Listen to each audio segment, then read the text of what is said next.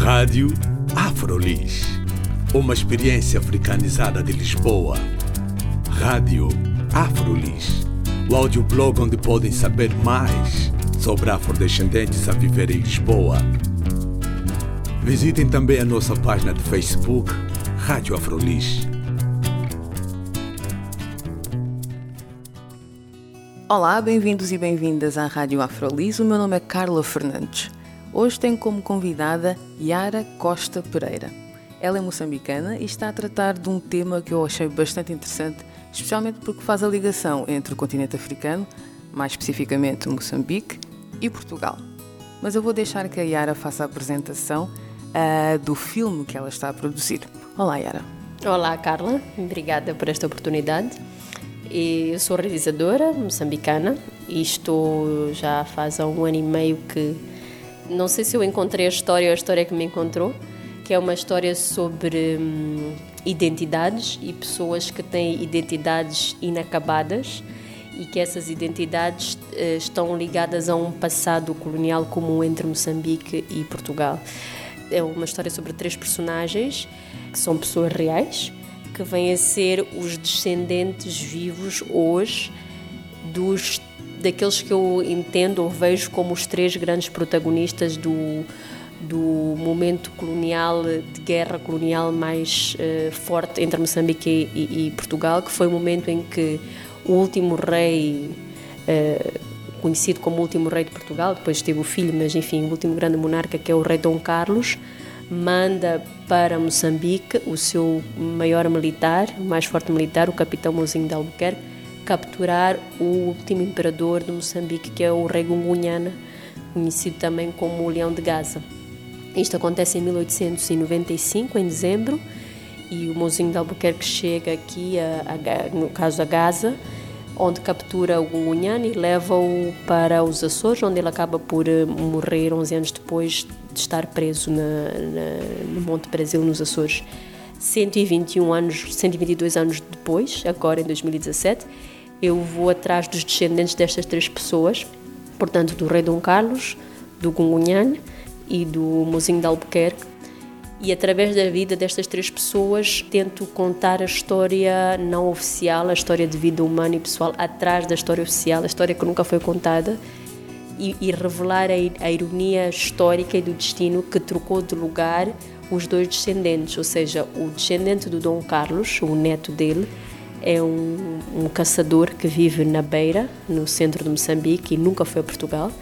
E a descendente do Gungunhano é uma mulher uh, dos seus 60 anos, uh, mulata, que vive em Portugal e poucas ligações tem com Moçambique. Então, quer dizer, os dois descendentes dos grandes monarcas daquela época que estavam, na minha ótica, a guerrear por uma questão de identidade, não é? Cada um a querer impor a, a sua própria identidade, aquilo que acreditava ser a sua identidade sobre um povo que não o dele e impor isso de forma violenta, muitas vezes, e usando dos métodos que a gente sabe que aconteceu durante o colonialismo. Então, Dom Carlos a tentar, de certa forma, impor o Império Português aqui nestas terras. O Gungunhana resiste, mas ao mesmo tempo ele mesmo tenta impor identidade Nguni em toda a região, porque Moçambique, como a gente conhece hoje, era uma terra de várias etnias, vários grupos, vários pequenos impérios, inclusive e o Império de Gaza é considerado o segundo maior império africano. Ou seja, era bastante extenso. É, os limites e as fronteiras eh, são eh, às vezes difíceis de, de, de, definir e são fluidos porque depende um pouco do que estava a acontecer naquela época.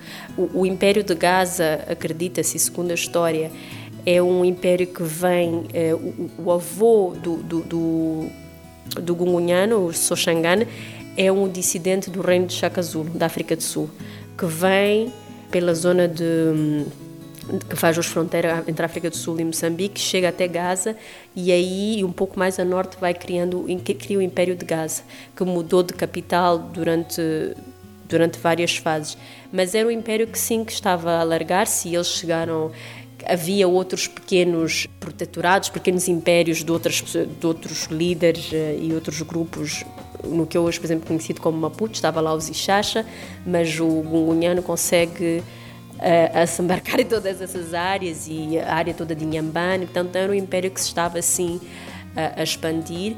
E hoje, uh, pesquisando essa história, relendo essa história, percebe-se que, se bem que havia grupos que se sentiam oprimidos e ostracizados pelo Império Guni, o Império de Gaza, também para resistir à, presença portuguesa e ao Império Português e para buscar proteção, acabavam por se unir ao Império de Gaza. Então era um império que tinha bastante força. nós agora estamos, não sei se isso vai entrar na ilha de Moçambique, um dos filhos do Gunhana esteve aqui na ilha de Moçambique, viveu durante muito tempo aqui, portanto havia, era um império com com raízes, tentáculos, tentáculos muito grandes que, que, que, essa, que ocupava uma área muito grande. No início da, da, da, tua exposição, tu disseste que não sabes se tu é que encontraste a história ou a história te encontrou a ti. Consegues falar um pouco desse processo? Porque é que tu uh, tiveste o interesse em procurar essas identidades ou explorar essas identidades? Eu acho que tem, tem mais a ver comigo do que com a própria história, né? Eu, eu sempre me fascinou muito e intriga muito a questão de identidade, que passa por identidade como jovem mulher moçambicana, multicultural, multiétnica, de, de diferentes raízes, resultado um pouco dessa presença portuguesa aqui, mas não só indiana também, enfim, até tenho ascendência maçai também, de tudo o que estava a acontecer eh, naquele período da história e depois nasceram pessoas como eu, que somos muitos, né? Aqui na Ilha de Moçambique, por exemplo, é um exemplo desses. E eu sempre gostei de tentar entender como é que as pessoas vivem essas identidades e como é que às vezes a gente tem que Uh, nos é pedido que nós tenhamos essa identidade muito bem formulada e muito bem definida, seja para poder entrar num sistema, seja para poder contestar esse sistema eu sempre sinto que a gente tem que definir afinal o que é que tu és, não é? E será que a gente sabe o que é que é? E será que o que eu sou é aquilo que eu aparento? É a língua que eu falo? É o que eu como? É a cor da minha pele? É o meu cabelo? É o que eu penso? É as ideias? Quer dizer, o que é que faz de nós o que nós somos, não é? E, e interessa muito o que é que o passado o que é que de hoje a gente carrega daquele passado e o que é que a nossa identidade de hoje tem a ver com o passado que às vezes a gente desconhece. Ou é? seja, qual é a contribuição do passado para a nossa identidade atual. Exatamente. E, e, é por isso que eu me interessei na história destas mais destas duas pessoas, né, do, dos dois descendentes que eu chamo a princesa africana, perdida nas terras portuguesas, e o príncipe português eh, na savana africana.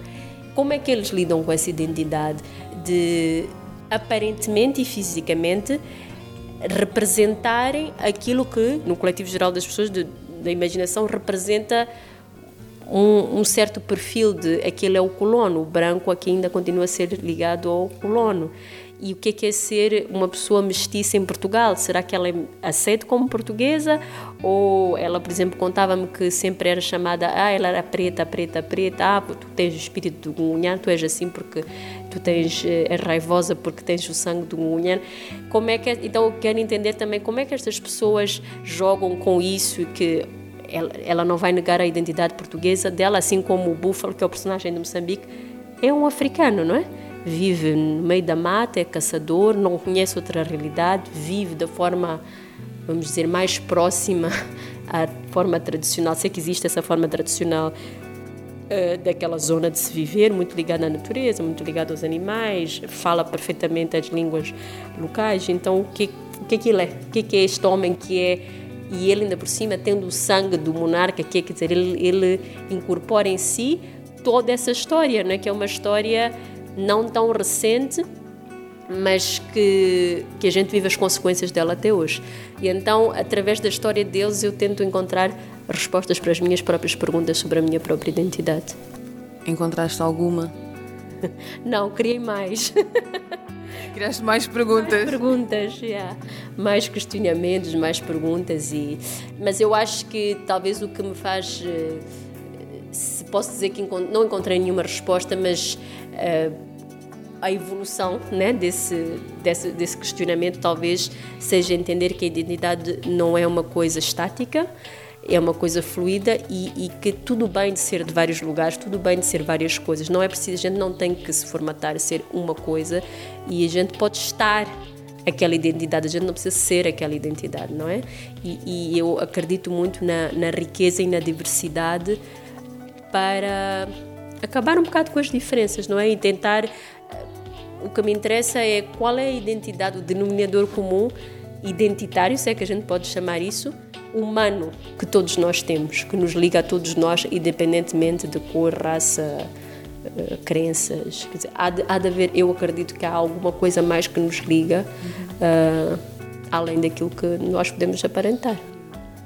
Agora, falando assim em termos práticos da coisa, né, de fazer o filme, tens personagens aqui, tens uma personagem aqui, tens personagens em Portugal também, tens que viajar de um lado para o outro e ter com as pessoas e conversar. Mas como é que os encontraste em primeiro lugar? Uh, graças à internet e um pouco de sorte. A sorte contou muito, mas acho que a sorte a gente também procura e depois ela vem ter connosco. Eu sabia do Búfalo, do personagem aqui de Moçambique, do neto Dom Carlos, porque uma pessoa falou-me dessa história e disse-me: Ah, isto podia dar, dar um bom filme. Eu não sabia dele, foi ela, essa pessoa é que me disse aqui em Moçambique. E eu, mostrou-me uma pequena reportagem que tinha sido feita por uma televisão portuguesa há uns anos atrás. Eu vi e achei o homem incrível e as coisas que ele estava a dizer. E ele disse na reportagem que ele disse: "Ah, o curioso é os descendentes do Gunhana estão lá, estão nos Açores". Ele equivocou-se do lugar, não? E eu depois na, na pesquisa percebi que havia um equívoco. Os descendentes dos Açores não são os descendentes do Gungunhana, mas são os descendentes dos Ixacha, que foi outro, uh, uh, foi outro preso que foi levado, quando o Gungunhana foi levado, que era tal pessoa que era, que era o, o rei das terras que são hoje Maputo. E levou, eu acho que talvez um ano, nove meses a conseguir encontrar os descendentes do Gungunhana, porque eu não tinha nomes, não tinha nomes completos, sabia que havia, sabia o primeiro nome, não sabia onde elas viviam. Quer dizer, era muito difícil. sabia que ela se chamava Manuela e a irmã chamava-se Maria, mas encontrar uma Manuela, quantas Marias em Portugal. E levou muito tempo e, e, tudo isso acho que daria um filme, uh, mas acho que tive um pouco de sorte e, andei atrás dela e acabei descobrindo porque eu li num artigo de uma revista que não existe mais, que já tem 15 anos, uma, um pequeno artigo tinha sido publicado sobre elas, sobre o encontro que, houve, uh, que elas participaram, que era o aniversário da Batalha de Sheimit, que é tal episódio onde o Gunhano foi capturado. E só que essa reportagem não tinha nome completos, só dizia Maria Manuela e a irmã. E então, por sorte, aí veio o fator sorte, eu consegui. Esta revista já tinha acabado, só publicaram três números há 15 anos atrás. Foi muito difícil conseguir chegar ao dono da revista, mas eu consegui chegar ao antigo dono da revista, que agora é um dono de uma agência de viagens, que conseguiu me dizer quem tinha escrito o artigo. Procurei, foi uma saga à procura de, desta jornalista, tinha sido uma mulher é, fui passando por todos os jornais onde ela trabalhou e toda a gente dizia: Não, ela já trabalhou aqui, mas não trabalha mais. Mas o contacto, eu não sei, parece que ela agora está em Angola, em Moçambique. Olha, para resumir a história, vim encontrá-la em Moçambique. ela estava em Moçambique em missão encontrei-me com ela, disse: Olha, eu ando há meses à sua procura, por favor. Foi você que escreveu isto aqui? Sim, por favor, dê-me o contacto meus. Sabe, eu já não tenho isso, já foi há 15 anos, mas espera que eu acho que tenho o meu livro de contactos, que eu fiz uma mudança, mas penso que não deitei fora. Fiquei ainda umas semanas, meses à procura que ela encontrasse o tal livro e ela disse-me: Olha, o livro já foi, não tem como. Não tem. Eu disse: Como é que eu vou encontrar estas mulheres? Mas ela deu-me uma informação, ela disse-me que o o filho desta senhora era um fuzileiro naval que tinha, ela sabia onde é que ele se tinha formado e em que ano. E eu, através dessas informações, consegui chegar. Cheguei à escola dele militar, que foi todo um processo para conseguir as informações, porque os militares não entendiam porque que... Queriam encontrar aquele específico. Sim, e, e muitos problemas, porque é que vamos dar essa informação, e eu, e eu uh, disse: Olha, vamos fazer assim. Diz aí, porque eles diziam assim: Mas você quer falar com quem? Diga-me o nome. Eu não sabia dizer o nome. E, mas acabei por, um, eh, depois de muita insistência, acho que eles cansaram-se e disseram ok. Então eu pedi para eles darem o meu contacto a eles e que para eles me contactarem. E aconteceu assim, no Lindo. dia que eu quase chorei quando falei com ela ao telefone. Disse, a senhora não imagina há quanto tempo eu estou a sofrer. Eu já pensava que vocês não existem. As pessoas já diziam, tu estás maluca, elas não existem.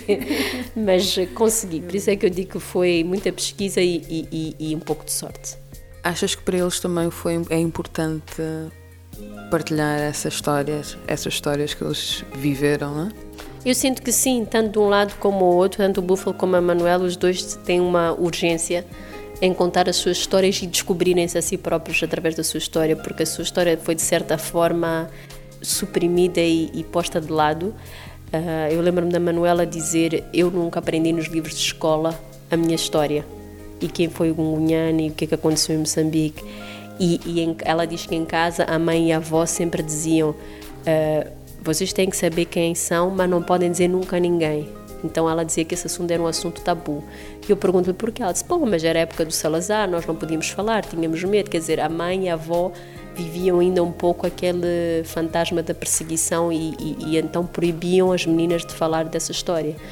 E o pai delas, que é, que é branco, português, eh, também ela diz que ele desencorajava-as muito de falarem nisso e cada vez que a mãe começava a falar, ele dizia, ah, lá está a tua mãe com as histórias dos antepassados, não sei. Mas ela diz que, pronto, agora não, não há mais por, por que esconder a história. Elas, eles na família sabem, tanto é que ela tem Uh, netos, agora todos eles sabem muito bem, eles até se tratam por príncipes. ah, o príncipe africano e tal. Todos têm, eu já tive com a família toda, eles têm muita vontade de vir e, e têm vontade de, de, quer dizer, mais do que dar a conhecer a sua história, eu acho que eles querem conhecer a sua própria história, a parte que lhes foi retirada, de certa forma. E então, no filme, uh, com a Manuela, a ideia é trazê-la de volta para Moçambique, onde ela vai se encontrar com o resto da família em Gaza o resto dos descendentes do Gungunhani e participar de uma cerimónia tradicional que normalmente acontece em dezembro, que marca a, a morte dele e faz-se uma cerimónia de evocação do espírito, enfim e onde se faz o patla, que é a, a, cerimónia de dar de beber aos antepassados e que é um culto ao, ao, ao rei. Previsto para este ano? Se eu conseguir o financiamento, sim. eu, eu consegui uma parte no ICA, uh, consegui o financiamento de coprodução entre Moçambique e Portugal, tenho um coprodutor português mas não, infelizmente não é suficiente ainda para avançar com o filme, é, representa mais ou menos 20% do orçamento total e agora estou à espera de outras respostas. É um, isso é um outro filme, né? Estar, outra luta que dura muito tempo. Eu tenho muita vontade e não tenho vontade de desistir deste projeto, mas é, é muito, muito difícil, muito complicado. E ainda por cima Moçambique agora nesta situação em que está e nós não temos fundos de cinema, então temos que recorrer aos, às iniciativas privadas que ainda não entendem muito bem qual é a importância e qual é o valor mesmo né? Do, e o que é, que é a mais-valia que aquele, o cinema pode trazer para as marcas deles ou para, os, para, os, para as instituições ou os serviços que eles representam. Então tem sido uma batalha, mas não, não vou desistir. Não, acho que, acho que vais conseguir. Outra, e para o Búfalo, quais são os planos? O Búfalo já fez um teste de DNA que ele não encontra, não sabe onde está. Uh, ouviu dizer que deu positivo, mas não foi foi alguém que veio e levou um fio de cabelo dele e fez, na altura, a tal reportagem que fizeram com ele. Ele quer fazer de novo esse teste e ele tem o sonho de ir a Portugal, de conhecer a Portugal. Só que ele tem fobia de avião, então ele quer ir de barco. E eu já lhe disse que vai ser muito complicado encontrar um barco que faça a viagem de Moçambique até Portugal. E, enfim, é toda uma preparação até. E ele quer ir com a mulher dele, que é uma senhora com quem ele vive, moçambicana, aqui da terra, e, e ele fala muito disso, disse, bom, vamos ver se eles vão te aceitar a ti como rainha. e, mas pronto, o Buffalo ele gostaria de poder provar quem ele é, mais do que um reconhecimento público, e ele gostava de ir a Portugal, conhecer a terra barco. Do, do yeah, de barco. Eu acho que vamos convencê-lo a ir de... Porque ele dizia assim, Yara, de carro se eu vou de carro no meio do mato, apanho um leão, eu sei o que fazer. Apanho bandidos, eu sei o que fazer. Acaba a gasolina, eu paro o carro. Agora no avião, como é que eu faço? então vai ser um processo convencê-lo. Acho que isto pode ser parte do filme também, uhum. é, porque eu acredito que talvez seja um bloqueio interno, inconsciente que ele tem, não é? Ele quer, mas ao mesmo tempo tem todos os, os receios do que é que ele vai encontrar lá, não é? Porque ele também construiu um pouco uma história, inventou para si um passado e uma história que de certa forma também lhe foi retirado, não é? Porque ele não escolheu vir para aqui, eh, ele também é o resultado. Eu chamo os dois são consequências contemporâneas de um passado colonial comum, em que nenhum deles imaginava que isto podia acontecer.